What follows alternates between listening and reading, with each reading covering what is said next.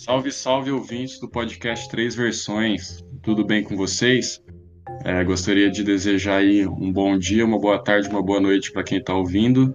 E estamos rumo aí mais um episódio do podcast mais queridinho do Brasil. Bom dia, meu amigo Guilherme, tudo bem? Bom dia, meus caros, tudo ótimo e com vocês. Estamos aqui mais tudo uma bem. vez para trazer um pouco de informação e entretenimento aos ouvintes. Abraço e bom dia. E aí, meus queridos ouvintes, meus queridos integrantes desse podcast maravilhoso. É, tudo ótimo com vocês, com os senhores? Tudo bem, o senhor? Excelente, excelente. Excelente dia da pandemia, onde o calor já, já deu uma cessada. Com certeza. Verdade, a, ch- a chuva está chegando.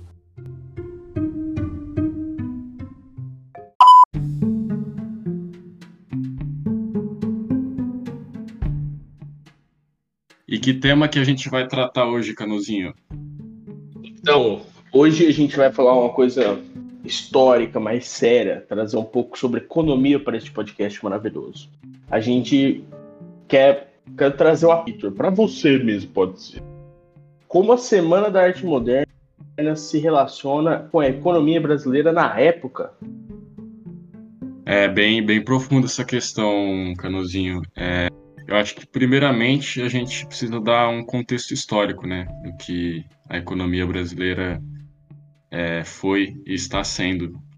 É, então, o primeiro mercado a ser explorado no território da América por Portugal foi o pau-brasil, quando as caravelas portuguesas chegaram aqui no território americano e essa foi a primeira forma, né? A- o pau-brasil era encontrado em abundância na costa e, através dela, o Brasil recebeu esse nome. Essa espécie tem porte médio, né? E chega a atingir até 10 metros de altura. E caso vocês vejam uma, tomem cuidado que ela possui muitos espinhos. Ela tem floração amarela e tem o tronco avermelhado, né?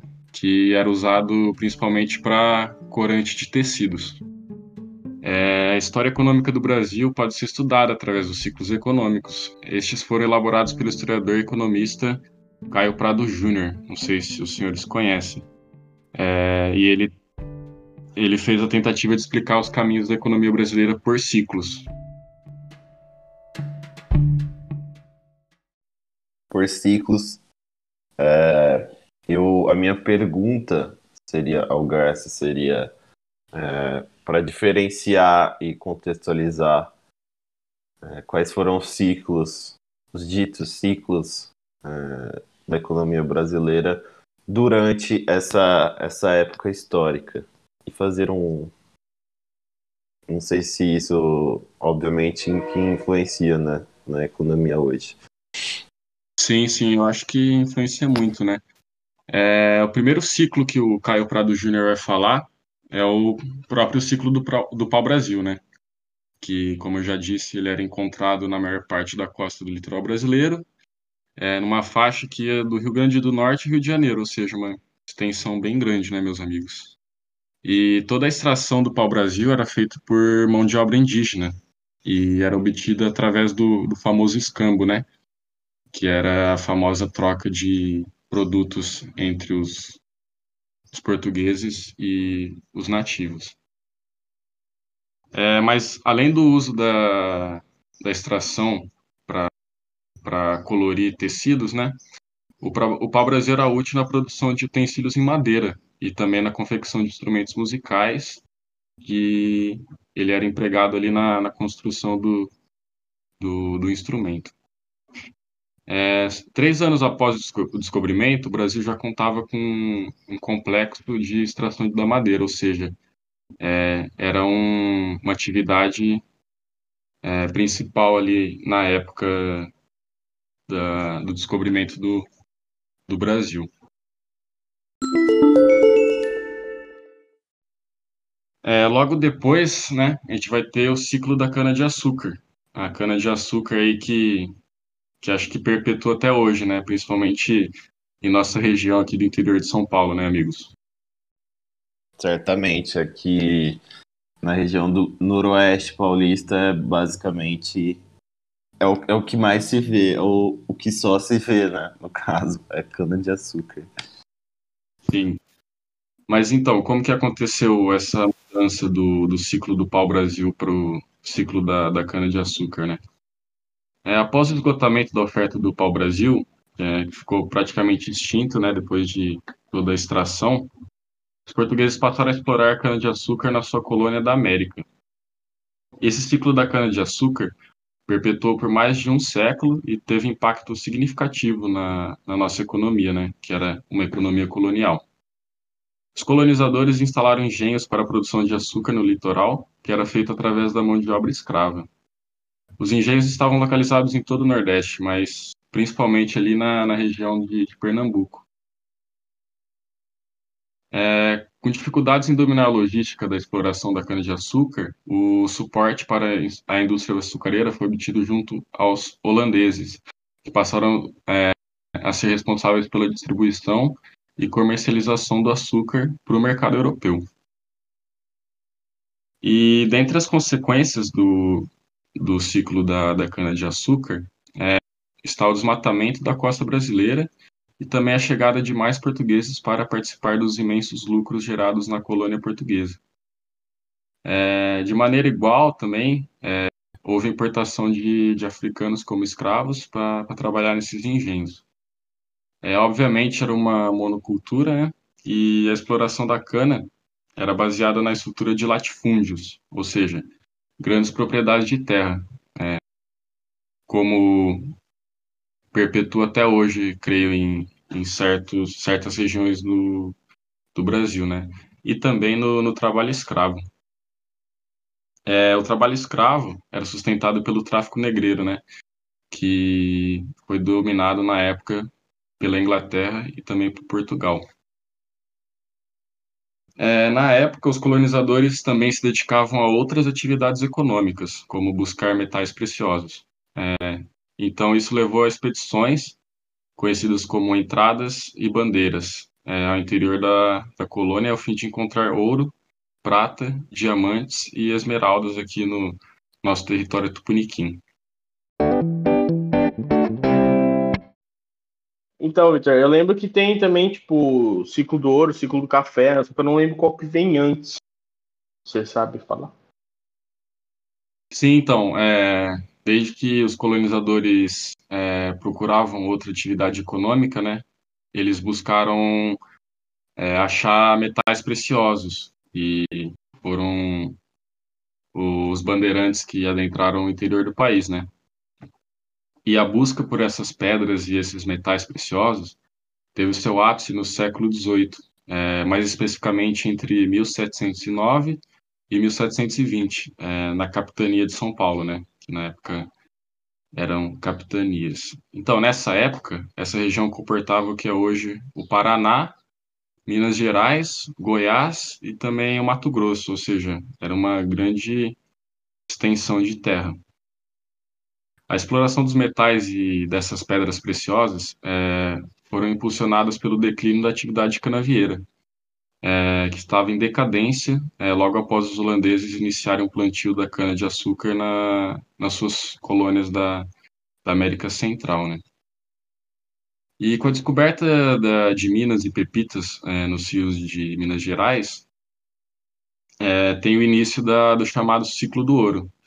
É, o ciclo do ouro que, que vinha do interior do país, é, influenciou a transferência da capital, que antes era em Salvador, né, e é, foi instaurada no Rio de Janeiro, com o objetivo de controlar a saída do metal precioso para Portugal.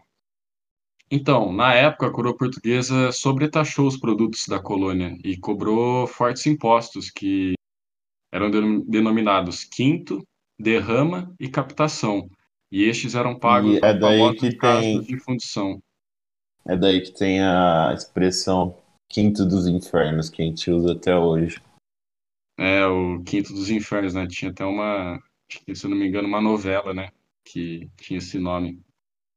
Sim. Então, o, o quinto, ele correspondia a 20% de toda a produção, né? Então, é, quer dizer que você tinha que pagar um quinto de tudo que você explorava para a coroa portuguesa. É, já a derrama representava 1,5 mil quilos de ouro que deveriam ser pagos a cada ano, sob pena de penhor compulsório dos bens dos mineradores. E, por sua vez, a captação era a taxa correspondente a cada escravo que trabalhava nas minas. É, com toda essa taxação de impostos, né, houve uma insatisfação dos colonos, é, que eles consideravam muito abusivas. Isso culminou no movimento denominado Inconfidência Mineira, né, que ocorreu em 1789. A, a busca pelo ouro influenciou o processo de povoamento e ocupação da colônia, alargando os limites do Tratado de Tordesilhas. É, o ciclo do, do ouro perdurou até o ano de 1785 e coincidiu com o começo da Revolução Industrial na Inglaterra.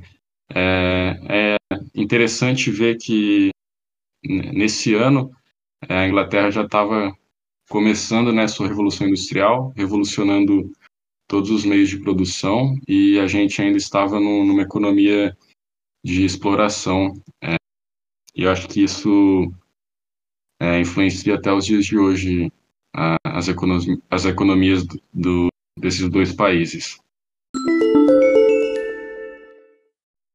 É, bom, eu, a gente lembra também da, do tempo de escola, do, acho que foi o último ciclo dessa fase, foi o ciclo do café. E acho também que influencia, acho que até hoje, né, que o Brasil ainda é um, um grande exportador de café, no caso. Sim, sim. É, Caio Prado Júnior também fala desse novo ciclo, né, do café que, que surgiu depois da, do ciclo do ouro, né? Então, o ciclo do café, ele foi responsável pelo impulso à economia brasileira do início do, do século XIX.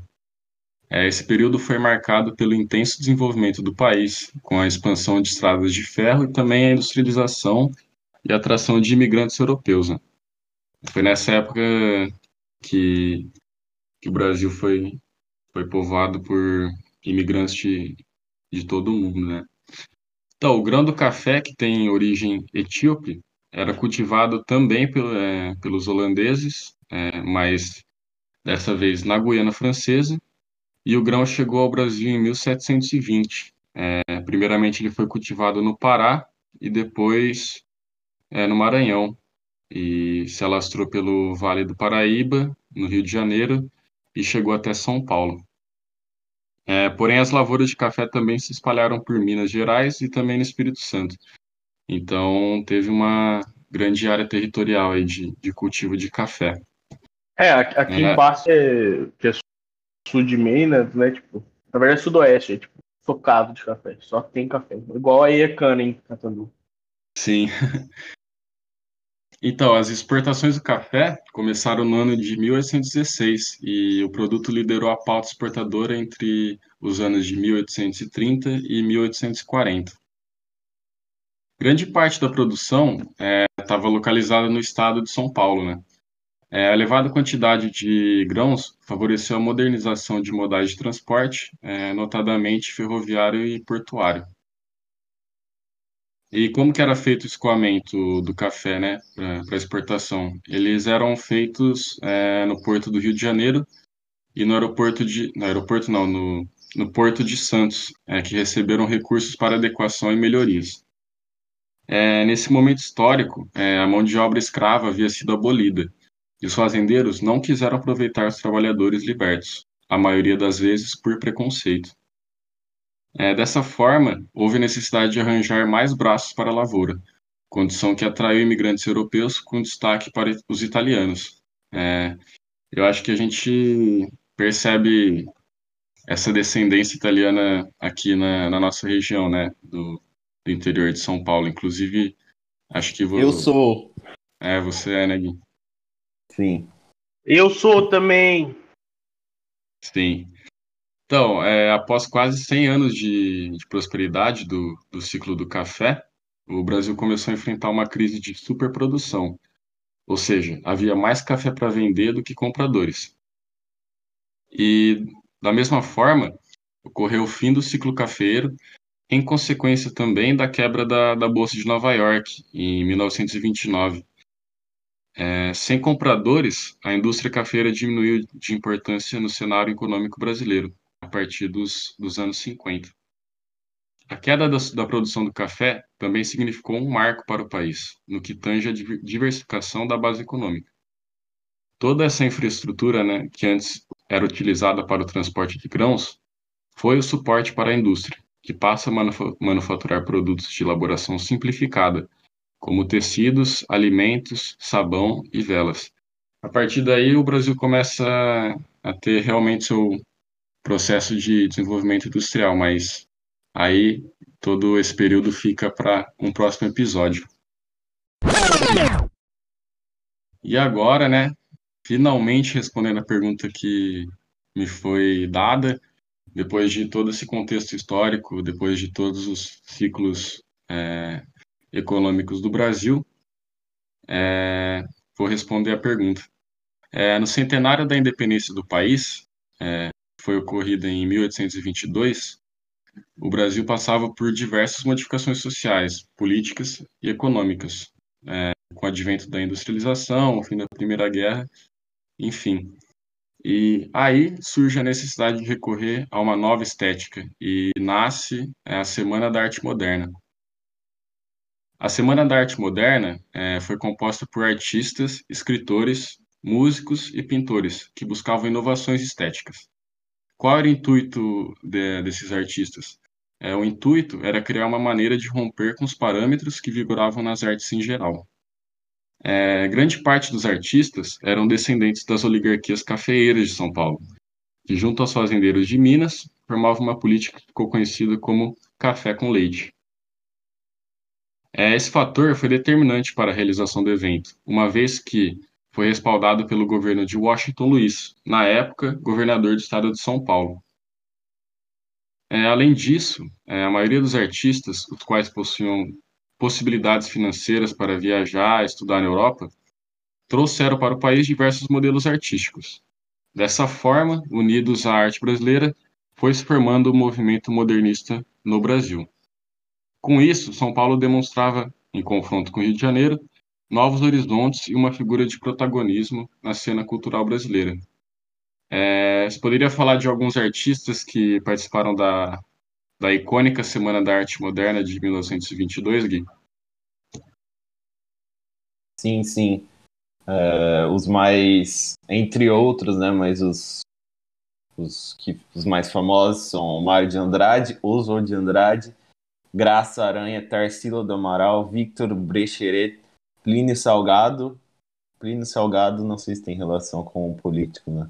Anitta Malfatti, Menotti Del Picchia, Ronald Carvalho, Guilherme de Almeida, Sérgio Millet, Heitor Villa-Lobos, Tasto de Almeida e de Cavalcante. São só feras, hein?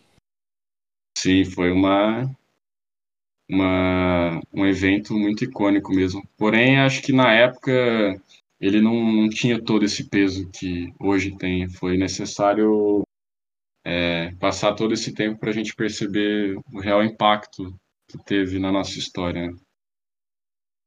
Então, a partir disso, é possível concluir então que a Semana da Arte Moderna de 1922 buscou um rompimento dos padrões tradicionalistas europeus, para assim consolidar uma característica nacionalista para o Brasil, juntando isso com uma liberdade de expressão maior. É, em contraste a isso, justamente quem comandou a Semana da Arte Moderna são os descendentes, ou seja, são os filhos da oligarquia brasileira cafeeira, que controlava o país na época, tanto economicamente quanto politicamente, como já, já disse na, na política do café do leite, é, com leite. Né?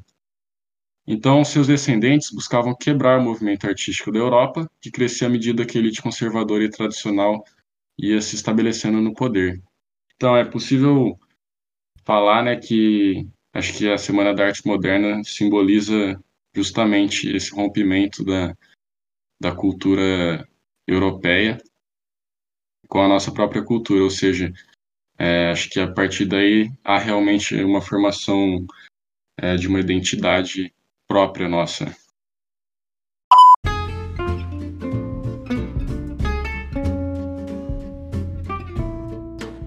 Então, galera, hoje a gente fica por aqui nesse episódio, depois de uma aula do nosso querido amigo Garça. Podem mandar dicas aí de assunto e até a próxima. Foi uma honra, amigos. Mais um episódio com vocês. Um abraço. Garça, um abraço, Canozinho. Exato, uma aula do senhor doutor Vitor Cauana. Até a, o próximo podcast. Estamos rumo ao centenário também, né? E, estamos no 15, se eu não me engano. E é isso. Até mais e até semana que vem. Alô? Fala Valeu, galera. É... Gostei muito de fazer esse episódio. Acho que foi uma abordagem diferente do que a gente está acostumado a fazer. E se vocês gostaram, é, deixem um feedback aí que a gente pode trazer mais episódios sobre a história do Brasil, que acho que em momentos como esse, né, do atual governo, né, é muito importante a gente estar tá relembrando e estar tá tendo essa consciência e esse posicionamento crítico. Mas é isso. Agradeço o espaço aí e até semana que vem, meus amigos. Até.